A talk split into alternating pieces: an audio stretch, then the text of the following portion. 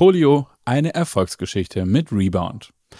Heute sprechen wir also über das Thema Polio. Was ist eigentlich der allgemein und aktuelle Anlass und was ist Polio eigentlich? Wo bekommt man das? Wie groß ist die Wahrscheinlichkeit, dass man es bekommt? Was bedeutet es, einen schweren Verlauf von Polio zu erleben und was kann man dagegen tun? Thema, was kann man dagegen tun? Wie steht es eigentlich um die Impfstoffsicherheit? Die evidence-based Antworten auf all diese Fragen und einige mehr findet ihr in dieser Episode unseres Podcasts und wenn ihr zu diesem Thema weiterführende Informationen sucht, werdet ihr auch fündig auf unserer Website, die unten in den Show Notes verlinkt ist, genauso wie eine E-Mail-Adresse für Fragen, auf die wir hier keine Antworten gegeben haben. Und nun wünschen wir interessante Einblicke und gute Unterhaltung. Viel Spaß! Impfen mit Sinn und Verstand. Der Podcast des Vereins Ärztinnen und Ärzte für individuelle Impfentscheidung. Moin und herzlich willkommen hier in diesem grandiosen Podcast Impfen mit Sinn und Verstand. Und heute, ihr habt es natürlich im Titel gelesen, ein wenig irritierend, Polio und eine Erfolgsgeschichte. Und was ist eigentlich dieser Rebound? Genau, wir wollen heute über Polio reden. Und weil Polio eine Krankheit ist und es hier um das Thema Impfen mit Sinn und Verstand geht, brauchen wir natürlich einen hoch und professionell und ich weiß nicht wie noch ausgebildeten Arzt am besten, den wir fragen können. Und deshalb begrüßen wir ganz herzlich, wie immer an dieser Stelle, Dr. Alexander Konietzki. Moin, lieber Alex, herzlich willkommen hier bei uns wieder in diesem großartigen Podcast. Hallo Hauke. Also, Polio ist das Thema auf unserer Agenda und die Frage, die sich natürlich als allererstes stellt, meistens so wie bei dem Zeckenbissen haben wir ja ab und zu mal einen aktuellen Aufhänger. Gibt es den hier auch? Warum heute Polio? Naja, zum einen ist Polio irgendwann auch mal in unserer Reihe der äh, Impfstoffe dran und Erkrankungen dran, die wir mit in unser Portfolio stellen wollen, so dass man sich darüber profund auf unserer Website, was ab heute schon der Fall ist, informieren kann. Und ähm, Polio ist aber auch eine sehr alte Impfung. Also man beschäftigt sich schon sehr lange mit dem Impfstoff Polio und hat also eine sehr lange Tradition, ein sehr langes, ähm, ja, man könnte denken, ja auch erforschtes Hintergrundsystem. Und deswegen macht es doppelt Sinn, sich da heute damit zu beschäftigen. Es geht ja um eine Erkrankung, die im Allgemeinen unter der Kinderlähmung bekannt ist. Das bedeutet also, es trifft vornehmlich Kinder auch, die dann mit diesen Lähmungserscheinungen ähm, zu kämpfen haben. Und wir haben das viel erleben müssen nachkriegszeitlich. Also in den 50er, 60er Jahren war das auch in Deutschland ein sehr, sehr prominentes Thema. Und in Entwicklungsländern war es das eben lange, lange Zeit auch bis 1988 die globale Initiative zur Ausrottung von Polio weltweit über die WHO ausgelobt worden ist. Und äh, die ging immerhin bis 2018. Wenn man sich das mal so vorstellt, ist das ja gar nicht so lange zurück. Ja, also wenn man so eine geschichtliche Dimension denkt, nicht. Ansonsten ist das schon eine ziemlich lange Zeit. Aber mhm. sag mal, die Frage, die sich stellt, ist, was genau ist denn Polio? Du hast es gerade schon gesagt, besser bekannt als Kinderlähmung. Aber was genau ist diese Krankheit eigentlich? Also auch Kinderlähmung ist so ein Schlagwort. Alle fürchten und gruseln sich, wenn es heißt, so, wow, und Kinderlähmung und irgendwie hört sich das schlimm an, weil Kinder und mhm. gelähmt und so ist ja an sich schon irgendwie, was die Wortbildung angeht, schrecklich. Aber was genau dahinter steckt, glaube ich, weiß kaum einer von uns. Vielleicht kannst du das Krankheitsbild, also wenn man denn von diesem Virus befallen wird und der sich dann bei dir ausbreitet, was tut es denn und wie genau äh, sieht denn diese Krankheit aus? Mhm. Also es kann, es ist ein RNA-Virus, Einzelstrang-RNA-Virus. Es gibt drei Typen, die Wildtypen Polioviren 1 bis 3, äh, die bekannt sind und äh, die werden über die Mundschleimhaut oder über die Atemschleimhaut, also Nasopharynx im Nasenrachenbereich oder eben auch Bronchienbereich aufgenommen, ähm, gehören zur Gattung der Enteroviren und machen ungefähr so nach zwei bis 35 Tagen äh, Inkubationszeit, so nennt sich das ja, von Aufnahme des Virus bis hin zu Krankheitssymptomen. Bei 95 Prozent der Erwachsenen erstmal gar keine Symptomatik. Das heißt also 95 Prozent der Menschen machen eine sogenannte stille Feihung durch. Die merken dieses Virus überhaupt nicht und ähm, bilden aber Antikörper aus. Und da ist es auch egal, ob es das erste oder zweite oder dritte Wildvirus-Typ war. Genau, bei Kindern ist es nicht ganz äh, so hoch, da bilden nur 70 Prozent diese stille Feierung aus. Und dann gibt es eben die symptomatischen Verlaufsformen. Also bei Erwachsenen dann logischerweise zu fünf Prozent ähm, noch andere Formen. Dazu gehört die abortive Polio, die ohne die Zentralnervensystembeteiligung ist und sich so mit grippalen Infektzeichen auch vollständig ausheilend verhält. Das bedeutet also, wir haben wie beim normalen Virus grippale Infektzeichen, die uns mit Kopfschmerzen und vielleicht auch mit Durchfall und so weiter äh, beglücken, in Anführungsstrichen. Und während dieser Zeit sind wir dann eben auch als Ausscheider für andere ansteckend. Das heißt also auch verunreinigtes Trinkwasser, wenn Klärfunktionen in bestimmten Siedlungen dieser Welt nicht gut funktionieren, dann lässt sich das schnell innerhalb eines Dorfes dann auch verteilen oder innerhalb einer Familie zumindest, wenn man dann nicht auf Handyhygiene und so weiter versucht zu achten. Und dann gibt es noch eine nicht paralytische Form, also es bedeutet also nicht lähmende Form, die mit so einer Nackensteifigkeit einhergeht ähm, und Muskelspasmen. Das heißt also, der Mensch hat schon äh, das Motoneuron, also den Nerv, der die Muskeln versorgt, betroffen und ähm, erlebt also, dass sich unterschiedlich im Körper Muskeln anspannen können. Das heilt aber auch wieder vollständig aus. Und so gibt es dann die sogenannte paralytische Polio. Und das ist das Bild, was man gemeinhin unter Polio dann versteht. Es betrifft aber nur 0,1 bis 1 Prozent aller Fälle. Das heißt also ein ganz ähm, seltenes Bild, was meistens aus der nicht paralytischen Polio dann übergehen kann in diese paralytische. Also man weiß nicht ganz genau, ob diese Nackensteifigkeit und die Muskelspasmen einfach wieder ausheilen, was sie eben zum zur großen Häufigkeit dann wiederum auch tun, oder aber eben, ob es dann doch nach einer Latenz von drei bis vier Tagen in diese paralytische Polio übergeht. Und das wäre das, was wir quasi als echte Polio ähm, verstehen, wo dann eine motorische Schwäche auftaucht und das asymmetrisch im gesamten Körper verteilt auftauchen kann. Das motorische Neuron ist beteiligt. Ähm, das Virus quasi hat diese Stellen des Nervensystems befallen und führt dann eben zu diesen Lähmungen. Es ist so, dass 80 Prozent diese Version überleben, bedeutet eben im Erwachsenenbereich sind es 15 bis 30 Prozent auch Todesfälle zu verzeichnen, während bei Kindern das bei zwei bis fünf Prozent liegt. Also ein deutlich kleinerer Anteil. Aber wenn man mit dieser seltenen Wahrscheinlichkeit in diese paralytische Polio eingestiegen ist, dann hat man eben wirklich eine ernsthafte Komplikation zu befürchten, entweder den Tod oder aber eben eine Lähmung ein Leben lang. Und dann gibt es noch das sogenannte Post-Polio-Syndrom. Das bedeutet, dass sich Symptome, die im ersten Moment gar nicht so augenscheinlich schwer erscheinen, über Jahre oder Jahrzehnte mit zunehmender Lähmung immer weiter karikieren. Das heißt also, jemand, der diese Erkrankung in der paralytischen Polioform durchgemacht hat, kann am Ende, wenn er da relativ glimpflich durchgekommen ist, über die Jahre immer mehr Lähmungserscheinungen, ja, erleben oder muss damit rechnen, dass das auf ihn zutrifft. Also eine sehr dann zupackende und auch schwere Erkrankung, wo es durchaus Sinn macht, ähm, sich zu überlegen, wie kann ich dem denn vorbeugen? Denn wir hören jetzt so ein bisschen raus, eine echte Therapie gibt es dafür nicht. Also wir haben kein antivirales System, was die Polio in irgendeiner Weise aus dem Körper entfernt oder so schädigt, dass der Körper in der Lage wäre, das zu ähm, rauszunehmen. Das war jetzt vollständig und garantiert auch total korrekt und evidence-based, aber lass uns das nochmal zusammenfassen, was das Thema Wahrscheinlichkeit angeht, weil das ist ja das, was ich als Risikosignalindikation ähm, brauche, um zu bewerten, mit welchem Lebensrisiko ich eigentlich da draußen rumlaufe. Für den Fall, dass du hast nun gerade schon gesagt, wir haben keine richtige Therapie, aber da kommen wir gleich noch zu.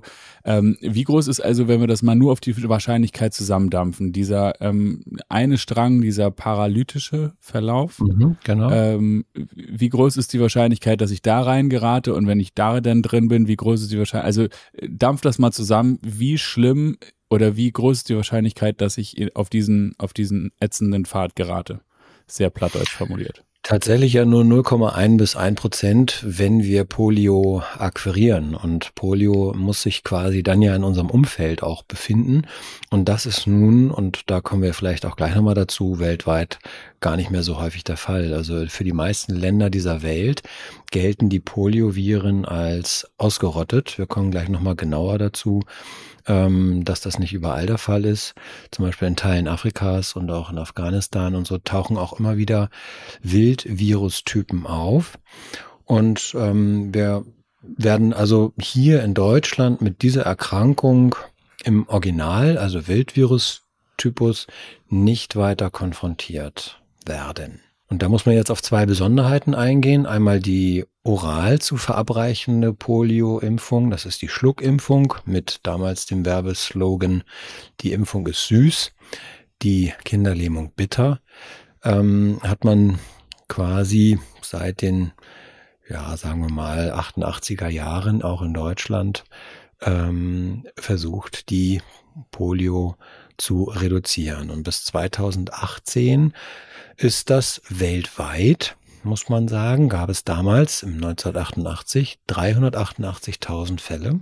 Und das ist eingedampft auf äh, 33 Fälle weltweit. Also das ist wirklich sehr, sehr effizient gewesen. 99,9 Prozent Reduktion bis 2018.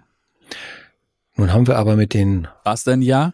was denn ja, entschuldige bitte, zu der Frage führt, hilft es denn tatsächlich? Hilft diese Schluckimpfung?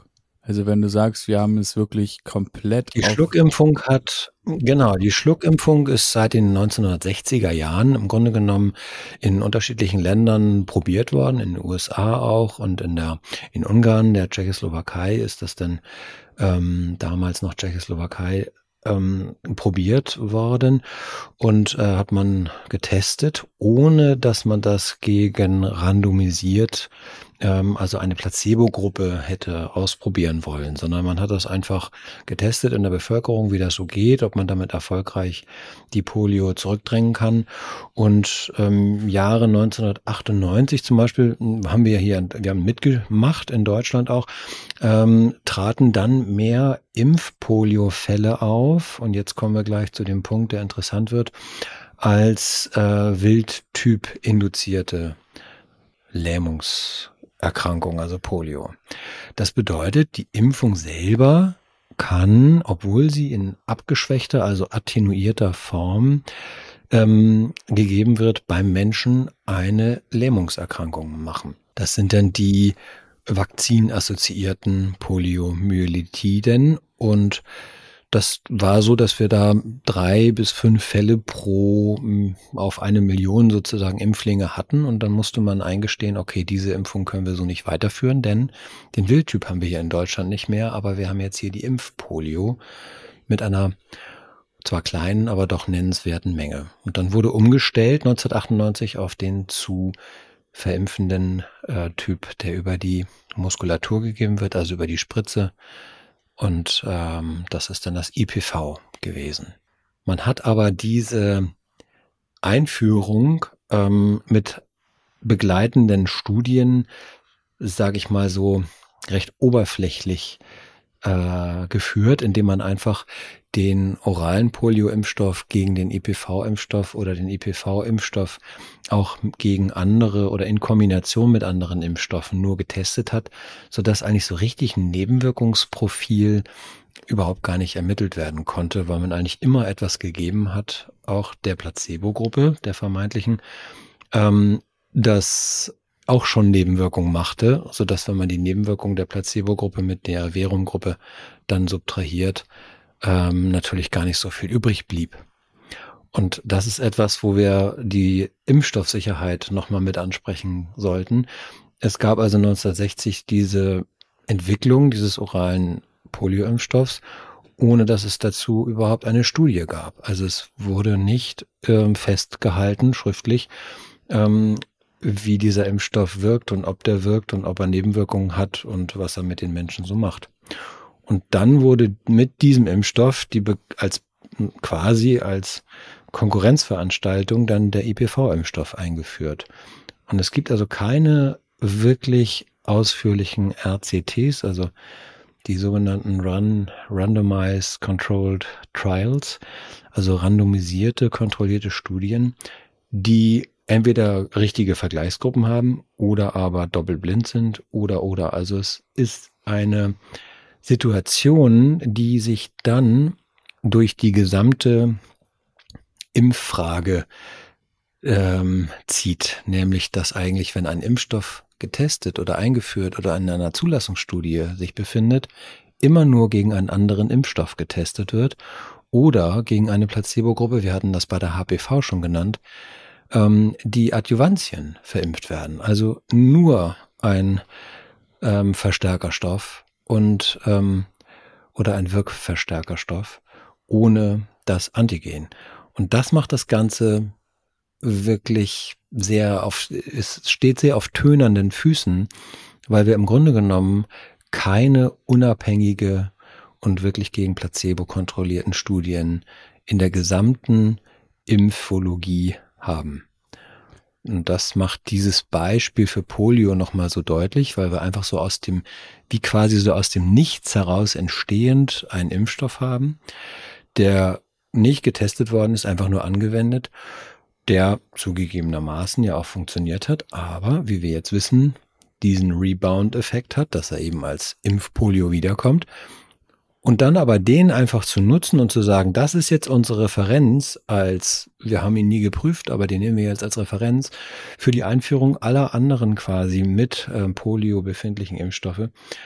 Und ja, bauen darauf im Grunde genommen die Impfforschung auf. Und das ist schon, wenn man es kurz zusammenfassen will, krass und hat eigentlich mit Evidence-Based Medicine, die wir heute uns so vorstellen, so gar nichts zu tun, setzt sich und zieht sich aber fort. Also es ist quasi ein, eine Möglichkeit auf legalem Wege, Nebenwirkungen nicht an die Oberfläche kommen zu lassen. Wenn ich schon mit einem Impfstoff arbeite und dagegen einen zweiten Impfstoff prüfe, beide haben ein hohes Niveau an Nebenwirkungen, dann kann ich die miteinander subtrahieren, weil die Placebo-Gruppe das auch hat. Und dann kommt für den Impfstoff, den ich gerade teste, nicht mehr viel dabei raus. Und das, finde ich, zeigt sich an dieser Entwicklungsgeschichte von den Polio-Impfstoffen nochmal ausgezeichnet. Und wenn wir jetzt uns noch vorstellen, dass der zweite Aspekt, nämlich dieser Rebound von den sogenannten vakzinassoziierten Poliomyelitiden, also den Polio-induzierten, durch, durch Impfung induzierten Erkrankungen, dann ist es denen sogar in der möglich zu zirkulieren. Also die haben sich zurückentwickelt aus ihrer attenuierten, also abgeschwächten Version in die Form, die eben wieder übertragbar wird. Und so haben wir von 2019 auf 2020 beispielsweise weltweit 460 Fälle gehabt. Das war viermal so viel wie 2019 und davor in 20 unterschiedlichen Staaten zirkulieren also jetzt die sogenannten Vaccine-Derived Polioviruses, also die Viren, die ursprünglich Forscher in diese Welt gesetzt haben und machen sich selbstständig. Und um dieses Phänomen wieder einzufangen, hat 2021 die, die WHO so eine Art Fast-Track ähm, Zulassungsverfahren für einen Impfstoff, der eben auch wieder ein Lebendimpfstoff ist, ähm, initiiert mit einem Emergency Rollout, so dass dann 650 Millionen Kinder diesen Impfstoff erneut erhalten haben, um dieser durch die eigentlich ja Impfprogramme induzierte Problematik hinterherlaufend das ein bisschen zu korrigieren. Und ob das vollständig gelingt, das, das wird man sehen. Das hat Afrika betroffen und Asien und andere, andere Länder. Genau. Also wir haben quasi. Aber lass mich da noch mal. Ja. Lass mich da noch mal kurz zwischenfragen. Wir wissen also de facto, äh, dadurch, dass wir nie eine Kontroll, eine echte Placebo-Kontrollgruppe hatten, wissen wir de facto nichts über die Nebenwirkungen. Trotzdem muss es ja irgendwie zumindest einen Verdacht, den ein oder anderen Verdacht geben ähm, oder irgendetwas, das sich irgendwie denn doch äh, herleiten lässt oder vielleicht wissen wir etwas über die äh, Nebenwirkungen der Verstärker. Also gibt es gar keine Nachweise über die Nebenwirkungen der Impfstoffe, mal abgesehen davon, dass sie mit dem im Titel beschriebenen Rebound dann wiederkommen und ursächlich dafür sind, dass Polio wieder im, Urla äh, im Umlauf ist, im Urlaub, im Umlauf ist. Aber ähm, die Frage, die sich hier stellt, ist, ich, ich muss ja, wenn ich auf der einen Seite eine Wahrscheinlichkeit habe, mich äh, zu infizieren, dann muss es ja auf der anderen Seite auch äh, eine Wahrscheinlichkeit für die Nebenwirkung geben. Wissen wir dazu irgendwas? Ja, also im Allgemeinen weiß man natürlich, wenn das jetzt äh, quasi verimpft wird, bei den Oralen war es damals so, dass man wusste, dass diejenigen, die das aufgenommen haben, Durchfall entwickeln könnten und ähm, Unwohlsein an der Stelle, so dass sie das auch innerhalb des Haushaltes weitergeben können. Das wird auch ein bisschen so mit als äh, für ein bis drei Tage als Vorteil dieser Impfung gesehen, dass andere im Umfeld gleich mitgeimpft werden. Das kann man ja auch für so Ausbruchssituationen und für weltweite Ausrottungsideen äh, mal so im Hinterkopf behalten. Das ist schon ein interessanter Aspekt ist. Dann allerdings hört das das auf. Und das ist der Vorteil bei den oralen Impfstoffen, dass die sich dann eben nicht mehr ähm, dass die bei einer Infektion oder einem Kontakt mit einem anderen Wildvirus die Ausscheidung verhindern. Das kann zum Beispiel die Geimpfte über den Muskel nicht. Die EPV-Impfung kann nicht verhindern, dass ein Mensch Polio weitergibt. Also wäre jemand geimpft und würde Polio akquirieren, sei es nun ein durch eine Impfung induziertes Virus oder ein Wildtyp, kann der das weitergeben über den Stuhl. Ähm, selber, und das ist garantiert, wird er nicht lähmend krank, also nicht paralytisch die Polio entwickeln. Also da ist ganz klar, das äh, wird damit verhindert, aber die Weitergabe nicht. So hat also der eine Impfstoff das Problem, dass er jetzt wiederkommt, weil er sich zurückentwickelt hat in eine Form, die auch übertragbar ist und der andere hat den Nachteil, dass er die Weitergabe gar nicht verhindert. Beide sind also noch nicht so richtig optimal.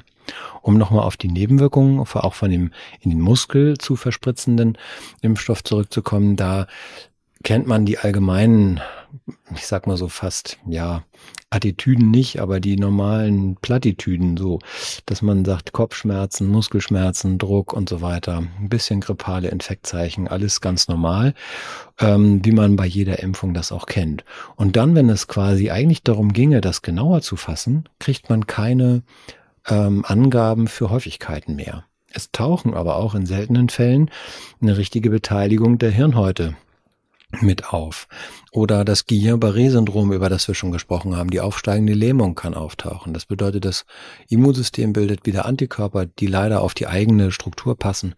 Und dann kommt es zu einer aufsteigenden Lähmung. Also genau das, was ich verhindern will, kann ich auch bekommen. Aber ich habe dazu keine Zahlen im Sinne von, ich weiß, wie häufig das auftaucht.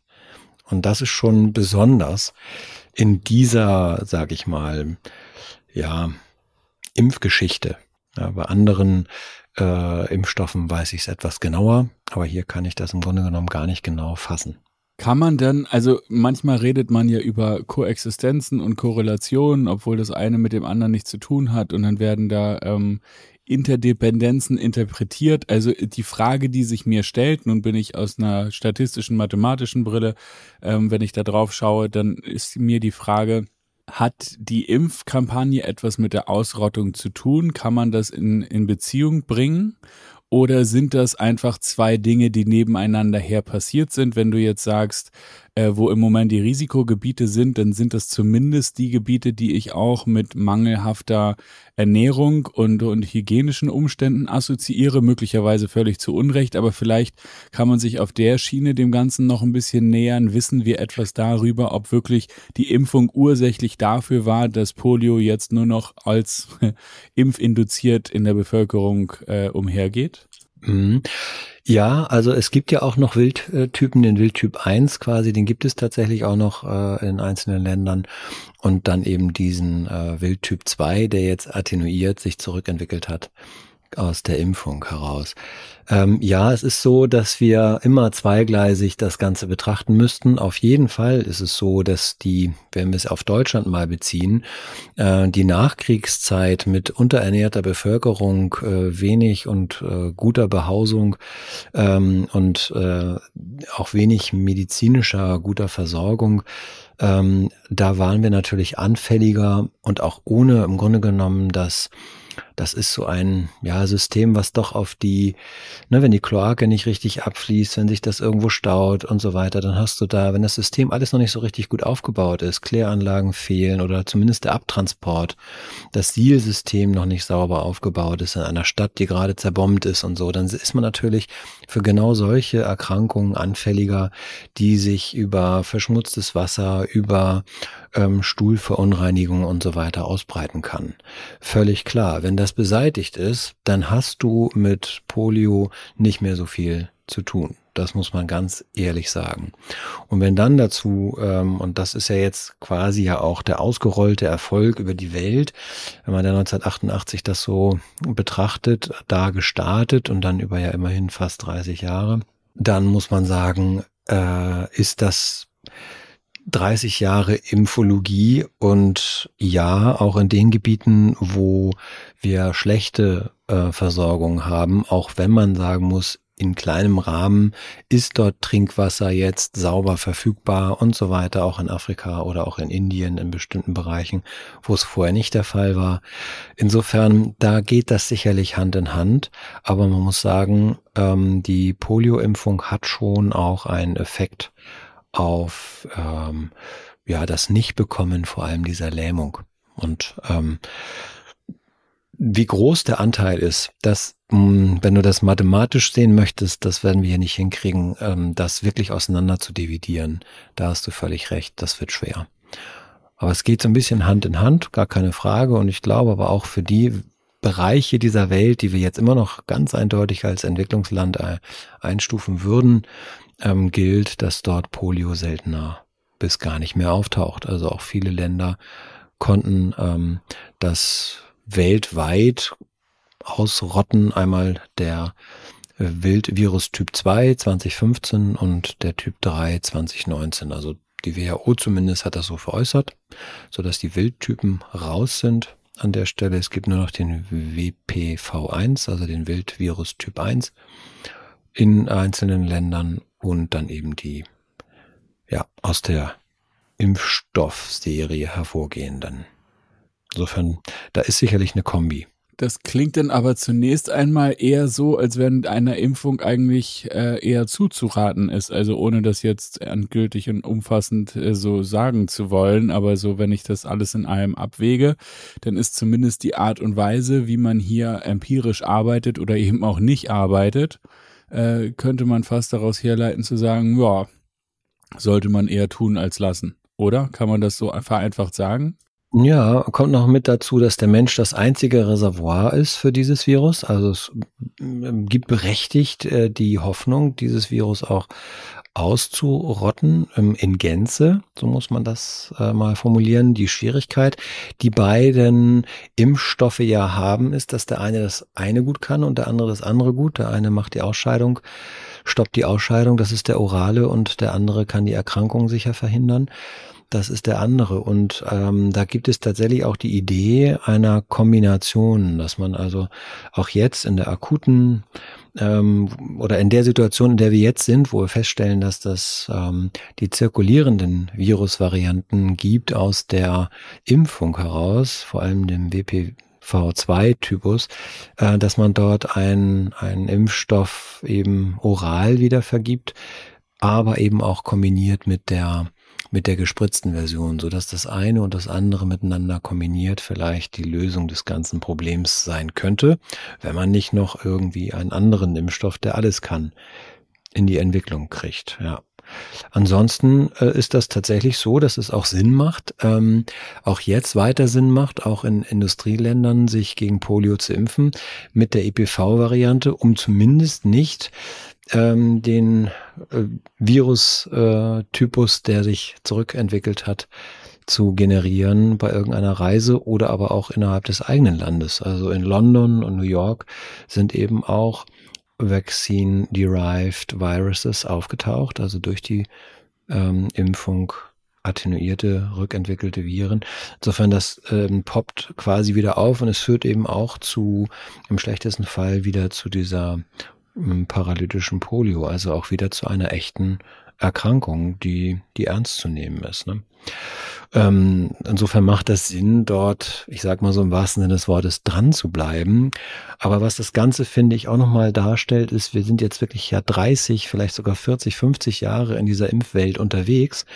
Und wir müssen einfach feststellen, dass so gut geglaubt wir das im Griff zu haben schienen, ähm, scheint es eben doch nicht zu sein, sondern dieses ganze System äh, bounced auf uns äh, so ein Stück weit zurück. Und ich denke schon, dass da Achtsamkeit geboten ist und wir uns immer wieder klar machen müssen, dass wir in ein biologisches System eingreifen. Und wir müssen uns überlegen, auf welche Art und Weise können wir es am schlauesten tun oder aber müssen es eben an anderer Stelle auch eventuell lassen. Es ist eben nicht, wie, sagte Herr Mertens, äh, ein Lutschbonbon, sondern es ist tatsächlich etwas, womit wir in biologische Systeme eingreifen die am Ende immer dabei sind, sich eine Lösung zu suchen. Und Polio ist gut im Griff, in Anführungsstrichen, aber bei weitem noch nicht ausgerottet. Und ähm, ja, wir werden mit einer neuen Generation von Viren zu kämpfen haben, die wir selber in die Welt gebracht haben. Das ist schon auch spannend. Ja, beziehungsweise führt mich dann auch zur Abschlussfrage, kann ich nicht auf eine Gesundheit oder auf meine Gesundheit vertrauen, wenn ich ansonsten auch gesund bin, dass ich äh, im stillen Verlauf Antikörper entwickle. Du sagtest am Anfang 95 Prozent wahrscheinlich, dass das genauso verläuft. Mhm. Nun stehe ich vor der Frage als nicht geimpfter Mensch, äh, in Bezug auf Polio, sollte ich das tun oder sollte ich das nicht tun? Ich bin nicht so richtig überzeugt, ehrlicherweise, ähm, aber das Gegenteil überzeugt mich jetzt auch nicht so richtig. Und im Zweifelsfall würde ich in solchen Situationen immer auf meine Gesundheit vertrauen. Ist das fahrlässig? Also bei einer so hohen Chance von 95 Prozent asymptomatisch das durchzumachen, ist das ähm, erstmal nicht fahrlässig. Ne? Da würden andere ganz andere Risiken eingehen. Zumal du jetzt in einem Land unterwegs bist, wo das ja nicht im Wildtypusbereich vorkommt. Ähm, wenn du jetzt in äh, bestimmte Länder reisen möchtest, dann müsste man all dieses für sich neu überlegen und ähm, dann nochmal schauen, macht das nicht Sinn? Ähm, sich dort diesen Schutz dann, ich sage jetzt mal sozusagen, drauf zu schaffen als Virus-Update, ähm, bevor man sich da in Gefahr begibt. Und auch da hängt es natürlich dann aber davon ab, wie sicher bist du dort überhaupt im Kontakt? Willst du das als Entwicklungshelfer tun? Dann brauchst du selbstverständlich äh, diesen Schutz. Bist du da nur als Reisender unterwegs und hast kaum Kontakt ähm, in Kindergärten oder in in andere Einrichtungen, wo man viel mit Durchfall oder anderen Dingen zu tun hat, ähm, dann, dann ist das sicherlich äh, nicht notwendig. Ne? Und diese persönliche Abwägung, die kann man äh, für sich ja jederzeit auch wieder neu überlegen. Nur ich denke, insgesamt sind wir mit dem Thema noch nicht ganz durch, sondern wir haben jetzt uns ein neues Problem geschaffen, dem wir so ein bisschen hinterherlaufen. Und ähm, das WPV1 ist noch nicht komplett ausgerottet. Das heißt also auch da haben wir noch eine Flanke offen, ähm, so dass da noch weitere Arbeit zu tun ist. Ne? Müssen wir dranbleiben. Wir sind noch nicht so weit. Wäre dem so, dass WPV1 sich auch verabschiedet, dann kann man komplett, also wenn WPV1 komplett auch weg ist, dann kann man mit dem Impfen im Grunde genommen aufhören. Ähm, in der Hoffnung, dass sich dann die virusbedingten, also die Vaccine-derived Polioviruses, ähm, einfach so eine Art, wie soll ich es nennen, totlaufen. Also dass die sich dann gar nicht weiter verbreiten können, dass man das versucht über Isolationsmaßnahmen und so weiter in den Griff zu bekommen. Dann wäre Schluss mit Impfen, weil dann Polio kein Reservoir mehr auf dieser Welt hätte. Tja, und wenn wir aber bis dahin weiter impfen müssen oder sollten, dranbleiben, wie du es formulierst, könnte sich daraus natürlich auch wieder ein neues Virus zurückentwickeln dass wir dann doch wieder im Umlauf haben. Okay, das Thema ist auf jeden Fall insofern mega spannend, als dass wir da wirklich dranbleiben müssen. Ich danke dir herzlich für diese Aufbereitung und Einschätzung und äh, ja, diesen Einblick, den man ja sonst schwer kriegt. In diesem Sinne, ich hoffe, ich ha wir haben jetzt hier nichts vergessen. Ansonsten findest du da draußen unten in den Show Notes noch eine E-Mail-Adresse, äh, eine E-Mail-Adresse für Fragen, die wir hier noch nicht beantwortet haben, genauso wie den Link zu unserer Website. Dort ist auch nochmal ganz viel Material zu dem Thema zusammengestellt. Und äh, wie gesagt, über die E-Mail-Adresse erreicht man uns auch persönlich. Vielen herzlichen Dank, lieber Alex. Gerne. Ich danke dir da draußen fürs Interesse und würde sagen, bis zum nächsten Mal. Tschüss. Tschüss. Wenn dich dieses Thema noch weiter interessiert, dann findest du unten in den Shownotes einen Link zu unserer Website. Auf der Website findest du jede Menge Fach- und Sachbeiträge zu genau diesem Thema, genau wie eine E-Mail-Adresse. Du kannst uns deine Frage auch direkt stellen. Wir freuen uns auf dich das nächste Mal und wenn du garantiert keine weitere Episode dieses Podcasts verpassen willst, dann abonnier doch diesen Kanal und auch eine Bewertung würde uns sehr helfen. Wir danken dir für dein Interesse und bis zum nächsten Mal. Tschüss.